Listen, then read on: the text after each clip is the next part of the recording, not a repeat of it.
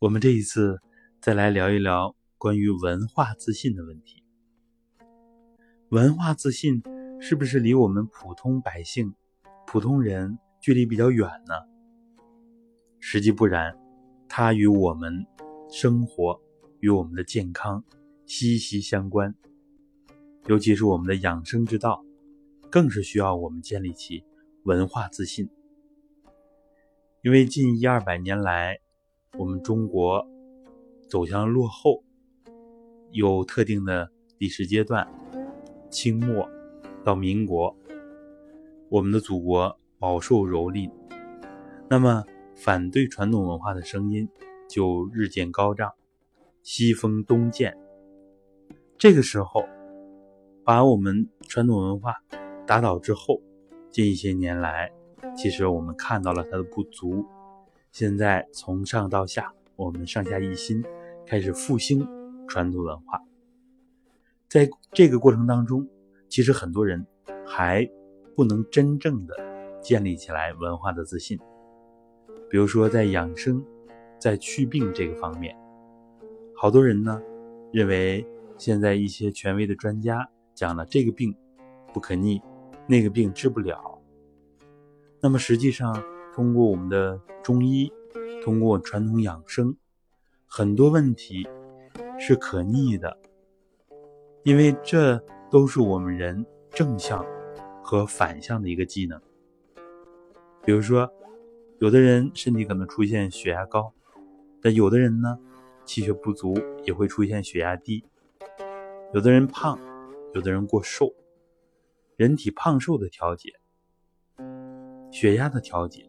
体温的调节，包括像甲状腺激素为代表的，有甲亢的，还有甲减的。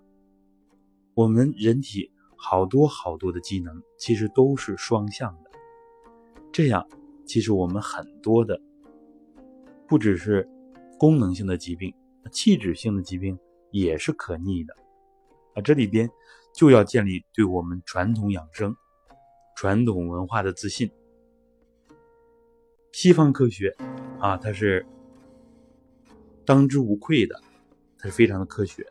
通过严谨的科学实验，通过逻辑推理啊，非常的严谨，非常的成体系。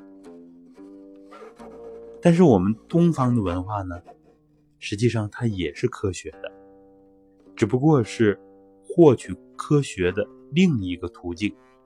西方人也认为。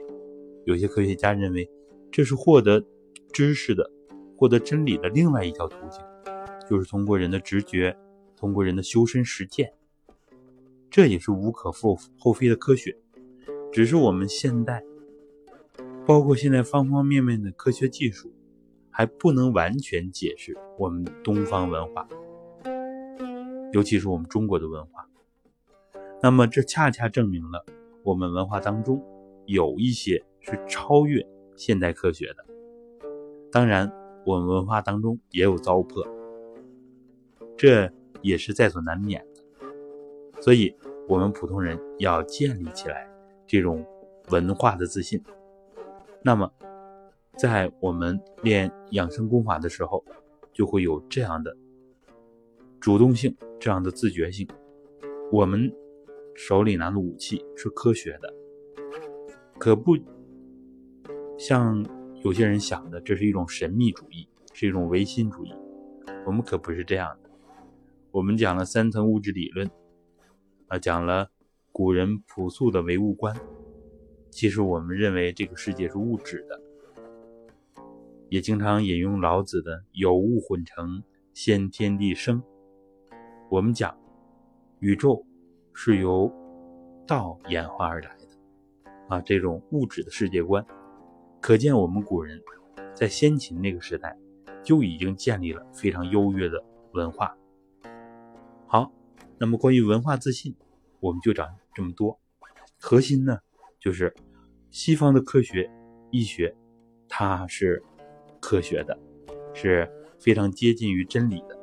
但是西方科学也在不断的进步，不断的否定之否定。我们中国的古老的国学。包括养生，它也是科学的，而且它还有它的先进性，因为现在好多问题它是事实，但是现在的科学技术解释不了，未来一定可以作为科学的解读。好的，这一次课我们就分享到这里，谢谢大家。